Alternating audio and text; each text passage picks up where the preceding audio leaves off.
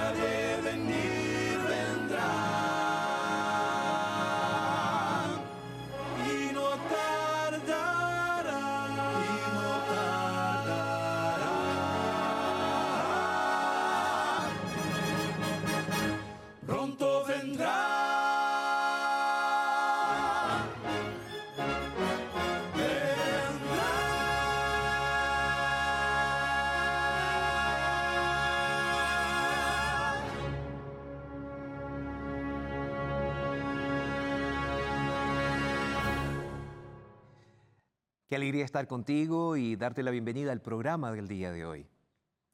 Déjame contarte una historia para comenzar nuestro programa.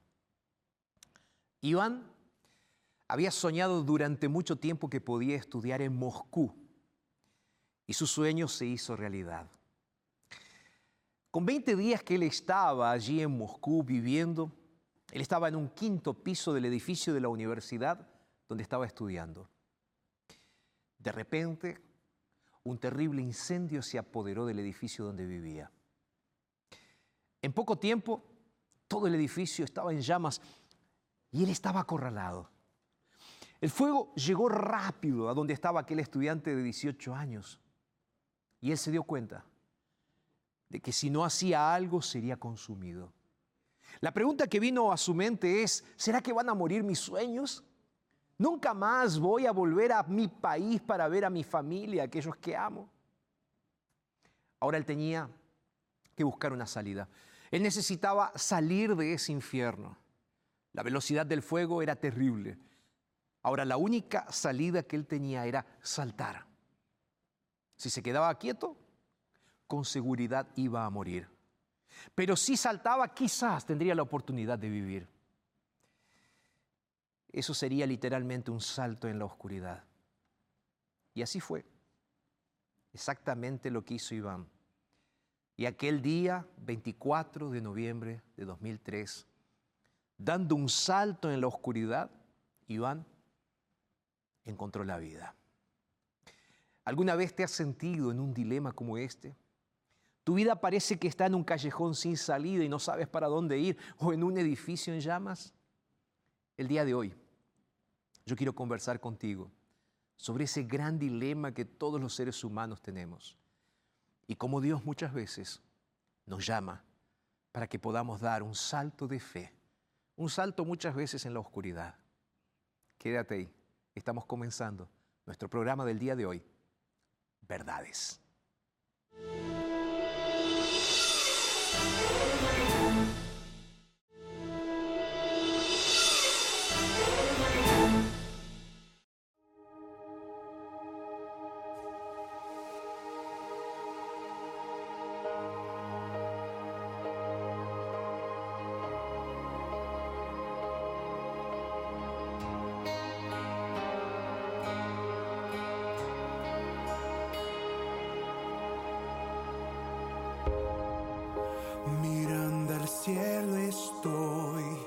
esperando por el día en que Cristo prometió que este mundo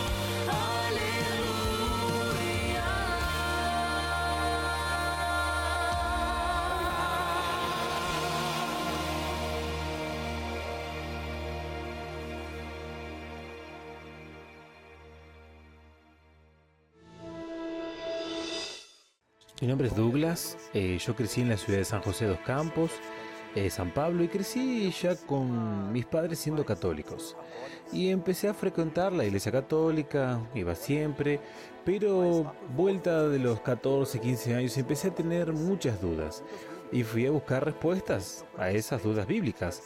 Y junto a eso un tío que mm, es de la iglesia adventista, empezó a darme estudios bíblicos. Empecé a estudiar con él, empecé a ir a la iglesia. Eh, y a partir de ello mm, eh, comencé a sentir un, un amor por aquello que estaba buscando, ¿no? Estaba teniendo eh, mis dudas todas fueron respondidas. Y cuando tuve unos 16 años más o menos, fui bautizado. Y a partir no sé qué pasó, si, si fue por la edad, eh, tuve varios factores en ese momento que hicieron que, se me, que me aparte de la iglesia. Terminé mm, apartándome y en mis 17 años de edad empecé eh, a alejarme de la iglesia.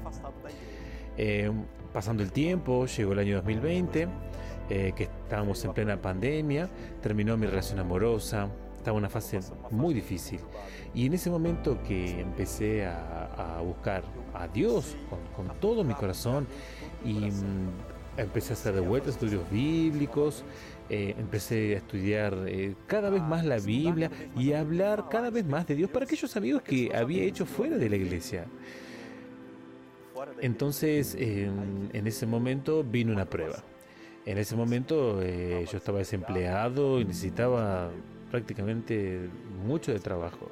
En medio de eso vino una propuesta de empleo, solo que tenía un problema.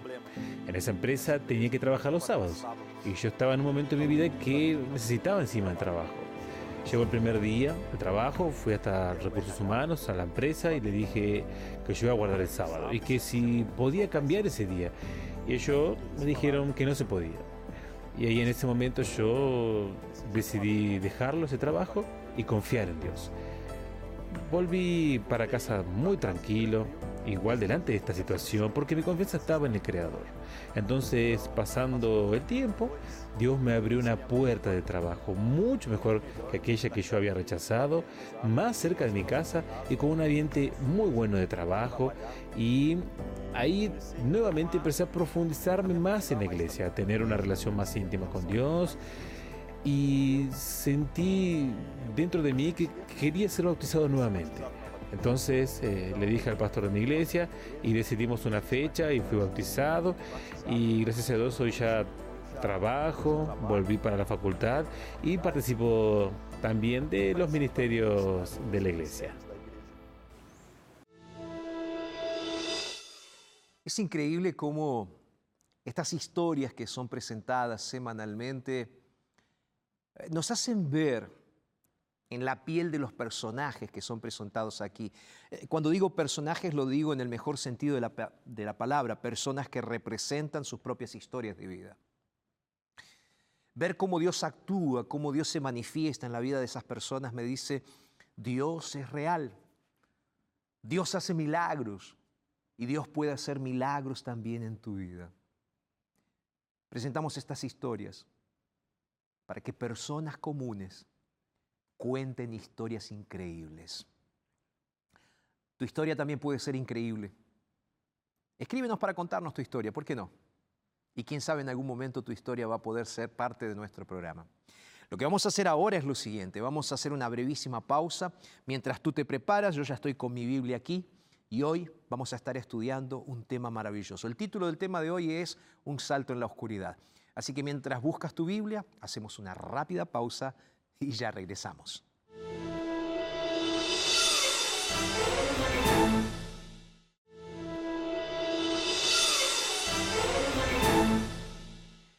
Qué bueno que estás con nosotros y déjame hacerte un regalo especial. Como siempre digo aquí, nosotros preparamos cada curso bíblico con muchísimo cariño. Y hoy quiero regalarte este curso que está aquí en mis manos. El curso es acerca del Espíritu Santo, la persona del Espíritu Santo. Y tú puedes aprender un poco más de cuál es la tarea, cuál es la misión, cuál es el milagro que el Espíritu Santo puede hacer en tu vida. ¿Cómo hago, pastor, para tener este curso bíblico? Es muy simple. Aquí en tu pantalla en este momento está saliendo nuestro WhatsApp. Nuestro número de WhatsApp es más 55 12 98 100 14 60. Lo voy a repetir, ¿te parece?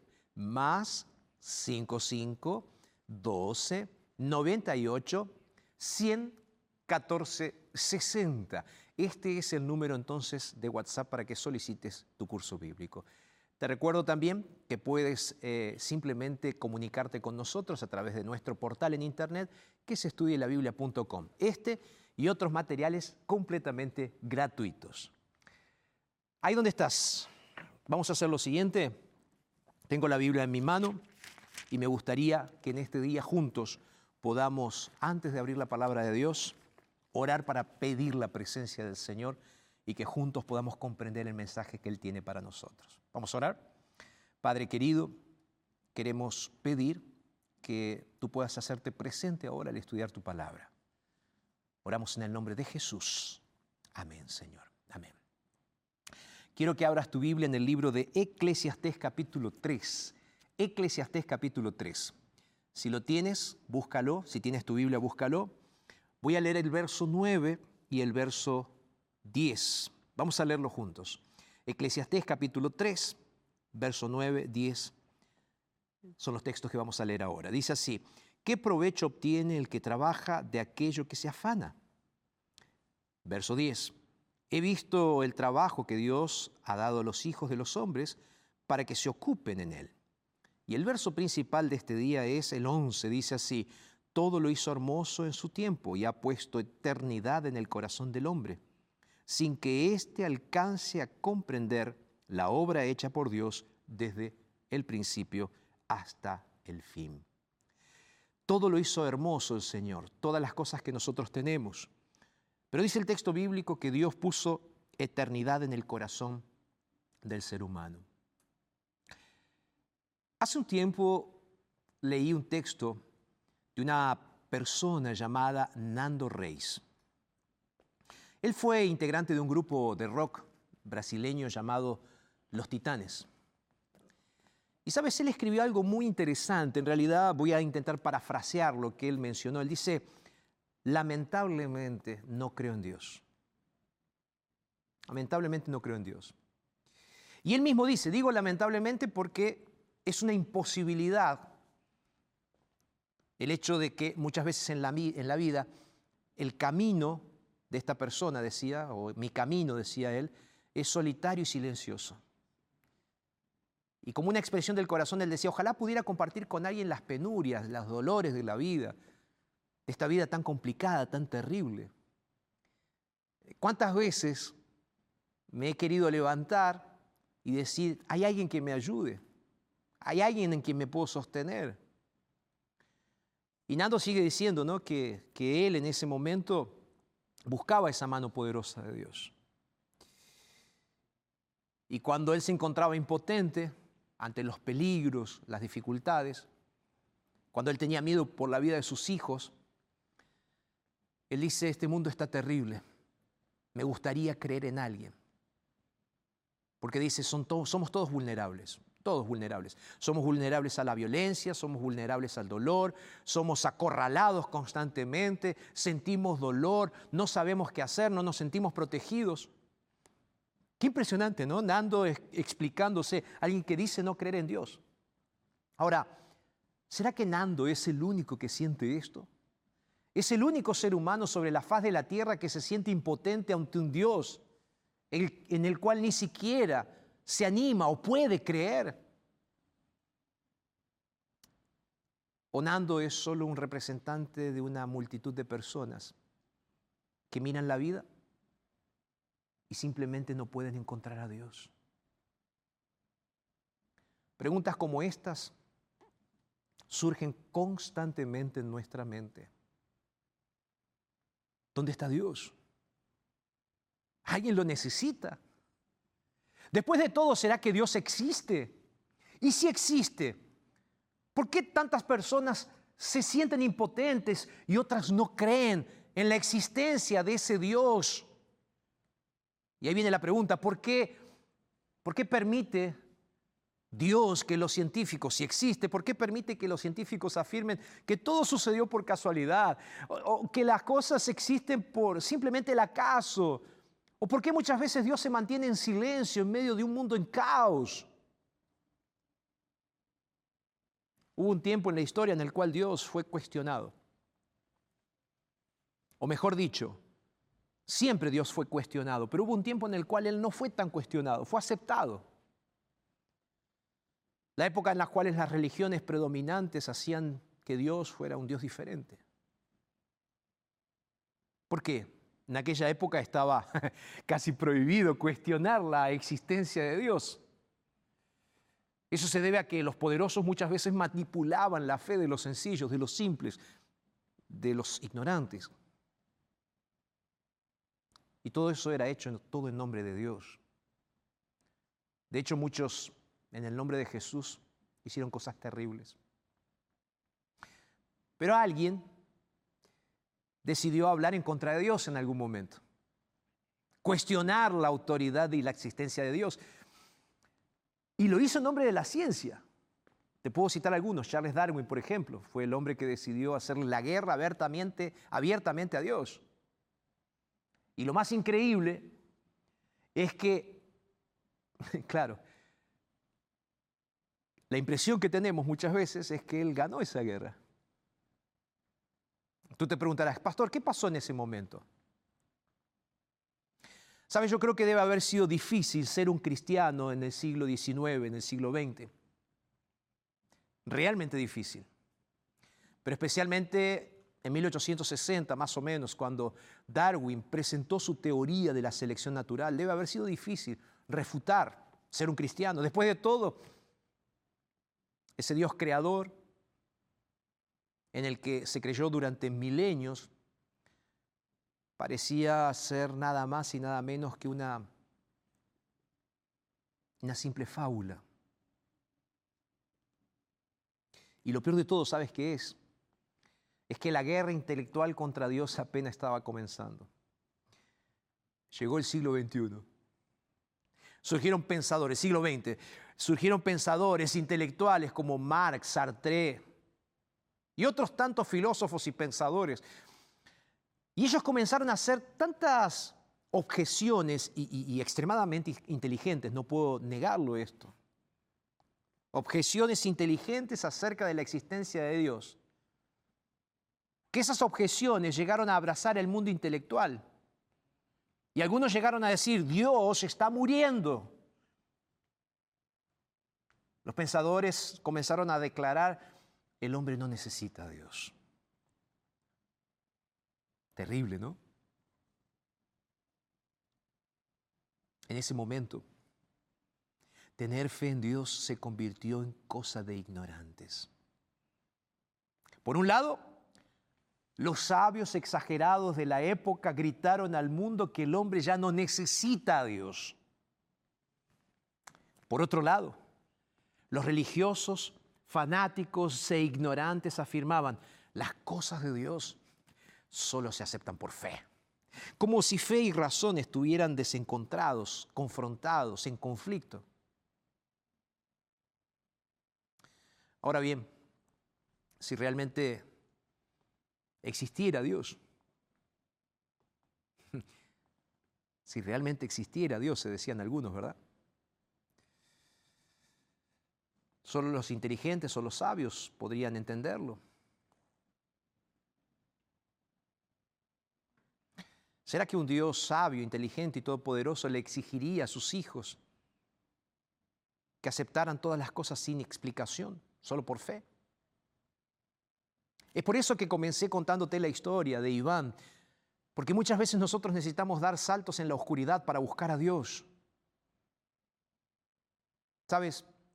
Muchas veces olvidamos algo que es fundamental. Y es el hecho de que si Dios realmente existe, que si Dios realmente es poderoso, entonces no necesita que nadie lo defienda. Yo creo que el tiempo demostraría justamente eso. Dios no necesita del hombre. El hombre necesita de Dios. La raza humana necesita de Dios. El ser humano necesita de Dios. Por otro lado, es interesante pensar también que la sabiduría humana muchas veces dice justamente Dios está fuera de la ecuación, no lo necesitamos. Es como que si las relaciones, los logros profesionales, las personas, la búsqueda del conocimiento, la búsqueda de poder, de recursos, de dinero, fuera suficiente para el ser humano. Ahora, es interesante que la sabiduría de Dios en contraposición dice el hombre necesita a Dios. El ser humano fue creado para relacionarse con un creador. Y si se separa de ese creador, siempre tendrá un vacío interior. Porque como leí en el texto bíblico inicial, nosotros fuimos creados con un deseo de eternidad, una necesidad de eternidad. ¿Y quién es eterno? ¿Quién es eterno? Solo Dios. Entonces, ¿quién tiene razón en esta disputa entre sabiduría humana versus sabiduría divina? Después de todo, el hombre necesita a Dios, sí o no. Sí.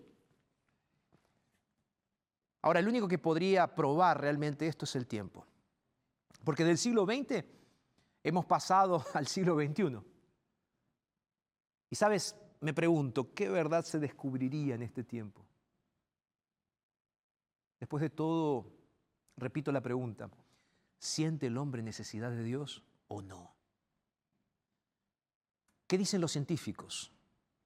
¿Qué dice la ciencia en relación a esto? ¿Será que dice algo?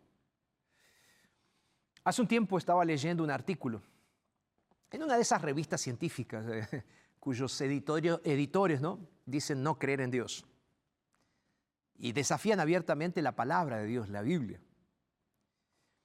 Y él dijo algo que me llamó la atención y que quiero compartir contigo.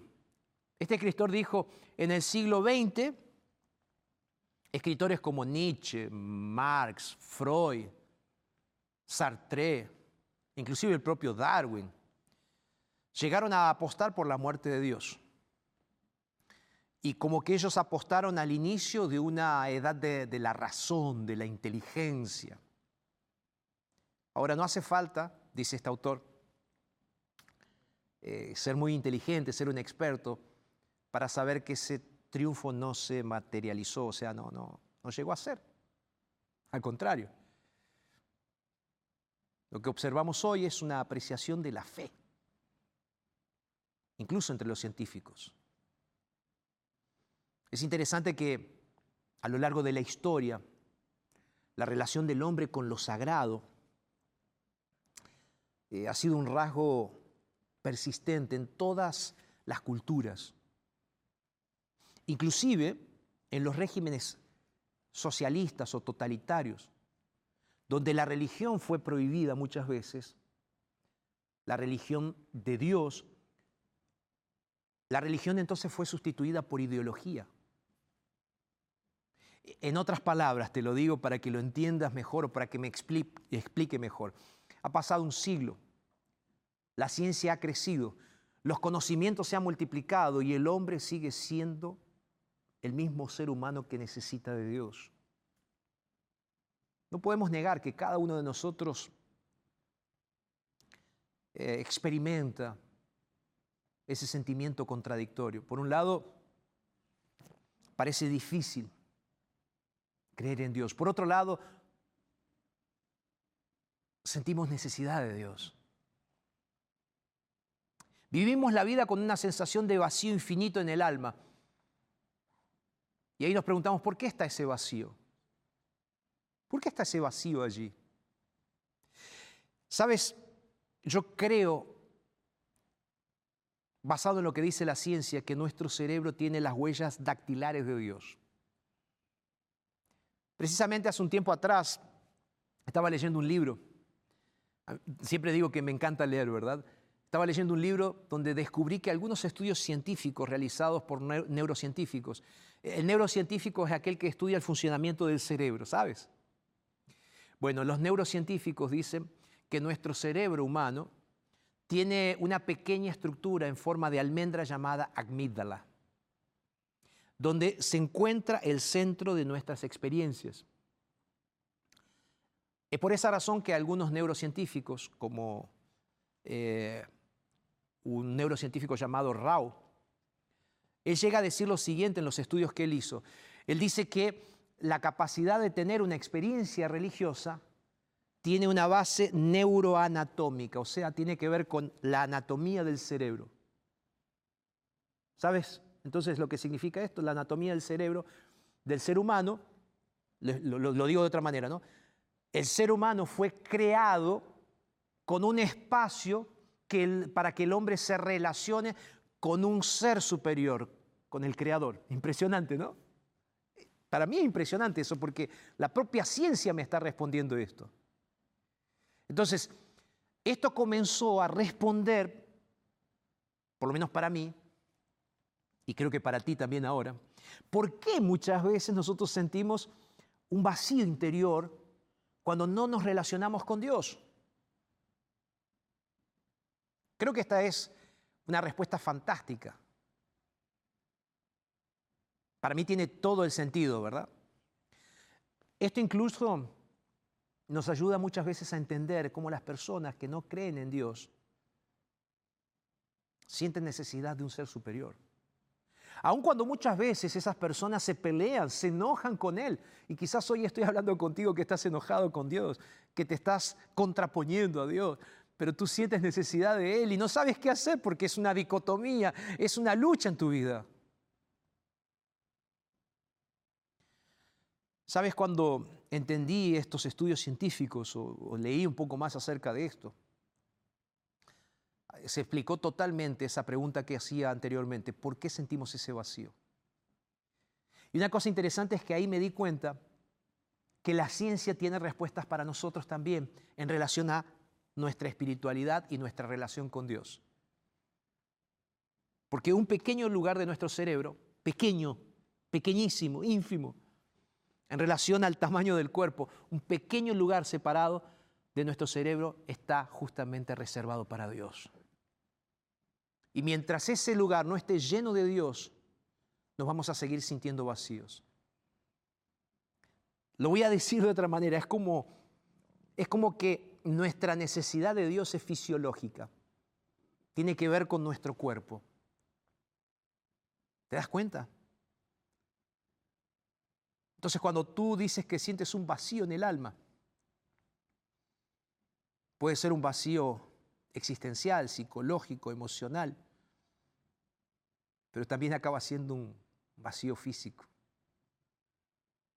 Porque Dios colocó en, nosotros la necesidad de Él. ¿Sabes? De esta manera entonces nosotros nos damos cuenta de que realmente, por lo menos para mí, está todo explicado. Cuando yo me encuentro con estos detalles maravillosos de estudios científicos, como otros tantos, de doctores en psicología clínica, de personas que estudian la mente. De paso, salió un estudio en 1970 donde algunas conclusiones fueron muy interesantes y estudios demostraron que todos los seres humanos tenemos tres tipos de necesidades. La primera necesidad es la casual. Necesitamos las cosas vitales, superfluas. Por ejemplo, nosotros necesitamos de agua, pero tomamos un sabroso jugo si, podemos, ¿verdad? Necesitamos de lo básico que el dinero puede comprar, pero al mismo tiempo queremos los placeres. La segunda necesidad es la crítica. Necesidad de cosas que solo las relaciones humanas pueden darnos. Por ejemplo, la necesidad de ser amados, la necesidad de ser respetado, la necesidad de ser reconocido. Esa es una necesidad realmente crucial. Mejor dicho, ahora voy a entrar a las necesidades cruciales, ¿verdad? La tercera es la necesidad crucial, que es la necesidad de relacionarnos con Dios. Un ser fuerte, amoroso, superior, alguien que está fuera de nosotros, pero que está dispuesto a relacionarse con nosotros. A ver, voy a intentar describirlo de otra manera. Seguramente en tu país existe la palta o el aguacate, ¿no? Entonces, imagina que el aguacate o la palta, tú lo partes por la mitad. Entonces, la corteza o la cáscara son las necesidades casuales, las cosas. La pulpa verde son las necesidades críticas. Y la parte de adentro, la semilla, son las necesidades cruciales, Dios. En otras palabras, no es solo en el cerebro donde hay un lugar especial para Dios, es en el corazón también. Y las personas que no buscan una relación con Dios pueden realizarse de muchas maneras, con dineros, con relaciones, con cosas, con viajes, con poder, pero su vacío interior parece no llenarse con absolutamente nada. Es por esa razón, mis queridos, que necesitamos entender lo que Dios tiene para nosotros. Quiero contarles una historia real, pero voy a usar un nombre ficticio, ¿te parece? Bethany era una joven adolescente, muy hermosa. Soñaba con ser rica. Pensaba que el dinero compraría toda la felicidad que soñaba. Creció y salió en búsqueda desenfrenada de todo lo que creía que era la felicidad. Se casó muchas veces. Y sabes, ella buscaba en los matrimonios la solución, en las relaciones, la solución para su necesidad personal. Ella buscaba en las personas una solución, pero no la encontraba. buscaba, buscaba, buscaba y buscaba, pero no la encontraba. Siempre le faltaba algo. Ella iba saltando de una relación a otra, porque nada llenaba su vida. Fue exactamente en ese punto que sucedió algo que marcó su vida para siempre. Abre tu Biblia junto conmigo en San Juan capítulo 4. San Juan capítulo 4 aparece la historia de esta mujer. Te dije que era una historia real. En primer lugar, quiero decirte que debemos situarnos en el tiempo de esta historia. El tiempo y el lugar, Betania. Más o menos el año 28 después de Cristo. En el tiempo en que Jesús andaba por esta tierra. Yo te dije que el nombre ficticio de esta mujer era Bethany. La Biblia no nos dice el nombre. La Biblia simplemente dice que era una mujer y nos cuenta su historia rápidamente. Una mujer, diríamos hoy, o como algunos dicen, de mala vida. En esa época las mujeres no se divorciaban como lo hacen hoy. Por eso después de haberse casado cinco veces y ahora estar viviendo con el sexto hombre de su vida, comenzó a ser duramente discriminada, tenía fama de prostituta. Se hizo tan infame que otras mujeres no la aceptaban, ni siquiera para las actividades cotidianas como lavar la ropa o ir a buscar agua. Era uno de esos días de muchísimo calor, ¿sabes? Como de costumbre, Bethany esperó a que las mujeres regresaran del pozo y evitando encontrarse con ellas fue en el momento más caluroso del día. Mientras ella caminaba pensaba en esas cosas de la vida. Miraba hacia atrás y todo lo que había pasado y suspiró. ¿Quién sabe pensando, ¿será que hay una solución para mi vida? Al llegar al pozo, un judío estaba sentado junto al pozo. Un judío sentado ahí, ¿cómo? Era una locura. Después de todo, los judíos odiaban a los samaritanos y bueno, y viceversa, los dos se odiaban. Pero ella pensó, qué raro, ¿no? Voy a seguir con aquello que estaba queriendo hacer, venir a buscar agua. Porque después de todo, un judío nunca se iba a rebajar a hablar con una mujer, y menos con una mujer samaritana. Ahora lo que ella no sabía es que Jesús había venido específicamente para tener un encuentro con ella. Tal vez eh, no te hayas dado cuenta, pero de alguna manera Jesús siempre está haciendo citas contigo, ¿sabes? Siempre. Él trata de despertarte de diferentes maneras. A veces en medio de un viaje o en un lugar lejano mientras estás pensando, suspirando. A veces en la calle. A veces a través de la simple pregunta de un niño. A veces a través de una situación más grave. Para ti que nunca abres la Biblia, quiero decirte que Dios te está hablando de muchas maneras, pero Él quiere hablarte también a través de la palabra. Volviendo a la historia de aquella mujer, sucedió algo completamente inesperado. Jesús le habló. Oh, ¡Wow! Esa fue la primera vez en una serie de sorpresas que tendría esta mujer con aquel hombre. Eh, claro, todo era muy poco probable. Un judío en un pozo, samaritano, se humilla hasta el punto de hablar con una mujer. Y se humilla todavía más, ¿sabes por qué? Porque él le pide agua.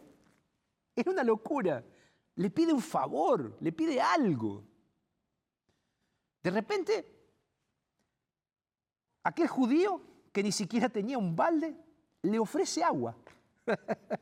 No, es una locura lo que dice la Biblia. Mira, San Juan capítulo 4 es fantástico. Léelo después con atención porque yo te lo estoy contando aquí. Pero Jesús le dice en San Juan capítulo 4, verso 10, si conocieras el don de Dios y quién es el que te dice, dame de beber, le dice.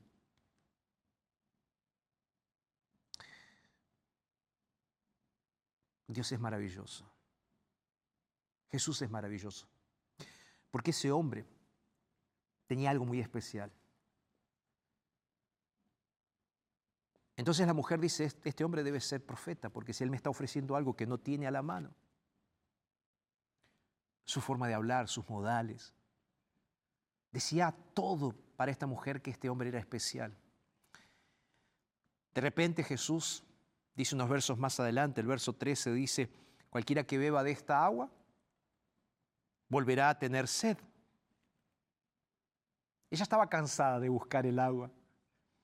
Todos los días yendo al mismo lugar a buscar el mismo agua. Se cansaba. Así fue toda la vida. Ahora, mientras hablaba con Jesús, ella no soltaba el balde. Era el símbolo del deseo de satisfacer su vacío interior. Aunque, ¿sabes? Muchas veces hoy, de la misma forma que aquella mujer, las personas corren hacia la iglesia para buscar la solución para sus problemas. Buscan a Dios como si Él fuera el genio de la lámpara, pero no se animan a dejar las cosas atrás. Muchas veces no se animan a dejar lo que implica abrazar a Dios y a veces no se animan a abandonar aquel balde vacío. Porque ¿cómo puede alguien con un vacío de Dios apartarse de Dios sin ser llenado por Dios?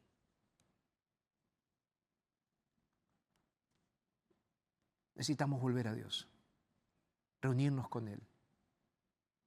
No podemos permanecer vacíos. Si tú estás teniendo una experiencia vacía con Dios, yo quiero decirte algo, hoy no vayas a la iglesia a pedirle cosas a Dios. Dile, Señor, yo estoy vacío, vengo simplemente a decirte, lléname de ti. Eso es exactamente lo que necesitamos hacer hoy. Dejar nuestro balde vacío para llenarnos de Dios. ¿Sabes cuando Jesús le ofreció a aquella mujer la calma de su presencia? La posibilidad de ser transformada, aquella mujer vio lleno su vacío. Resultado, aquella mujer da un salto en la oscuridad y se entrega al maestro. El resultado tú lo puedes ver unos versículos más adelante. Aquella mujer se transformó en alguien que le dijo a otras personas cómo Jesús había transformado su vida.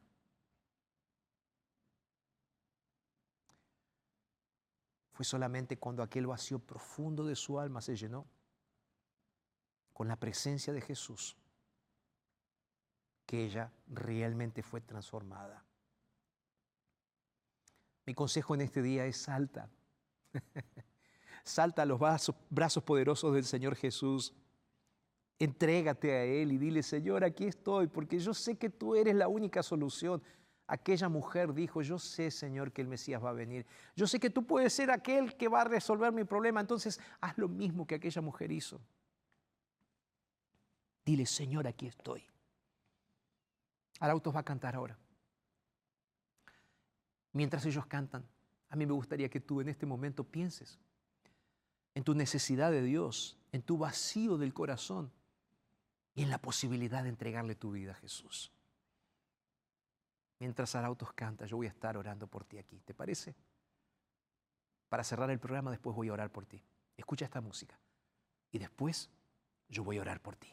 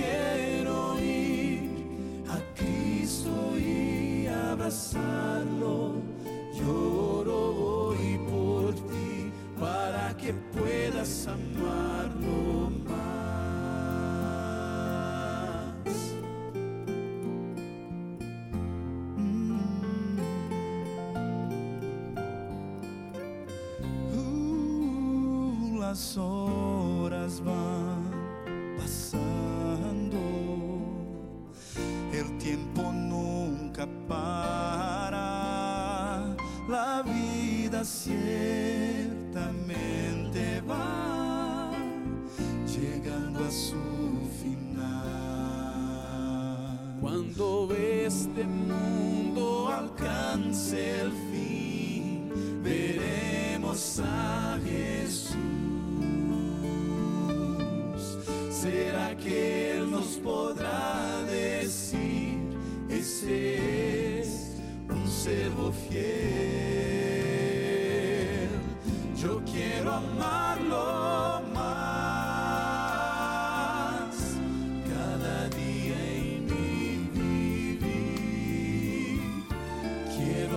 Amarlo con mi corazón y preparado está.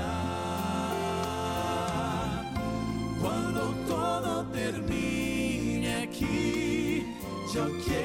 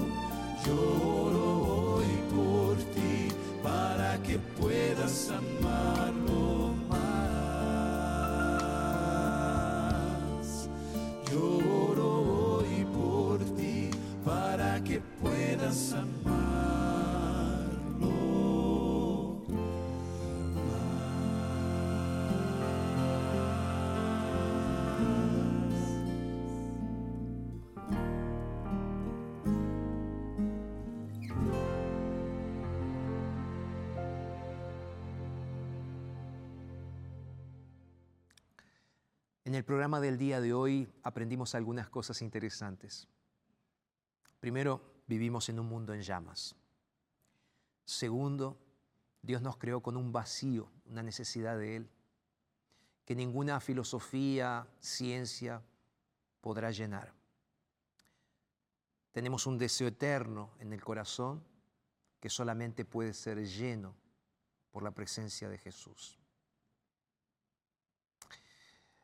Y lo más interesante es que si nosotros reconocemos en este día que Jesús es el único que puede llenar ese vacío, nosotros vamos a ser verdaderamente felices, completamente felices.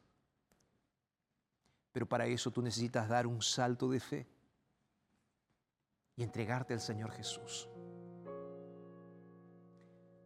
Este mundo no da para más. Este mundo está a punto de ser destruido, como si fuese un edificio en llamas. Tú tienes dos opciones. Quedarte quieto donde estás y esperar que el fuego consuma ese edificio. O dar un salto para Jesús. Dar un salto hacia Jesús. Yo sé que es difícil. Yo sé que no es fácil, pero es la mejor decisión que puedes hacer. Yo quiero orar contigo ahora. La pregunta que te hago es, ¿te animas a dar ese paso hacia Jesús? ¿Te animas a entregarte a Jesús en este día? Ahí donde te encuentras, te sientes vacío, estás vacía. Jesús hoy te está esperando con los brazos abiertos. Es una cuestión intelectual, y al mismo tiempo emocional. ¿Tú entendiste lo que la Biblia dice? Entonces cree. ¿Puedo orar, ¿Puedo orar contigo? Cierra tus ojos y vamos a orar. Padre eterno, gracias Señor por el mensaje de este día.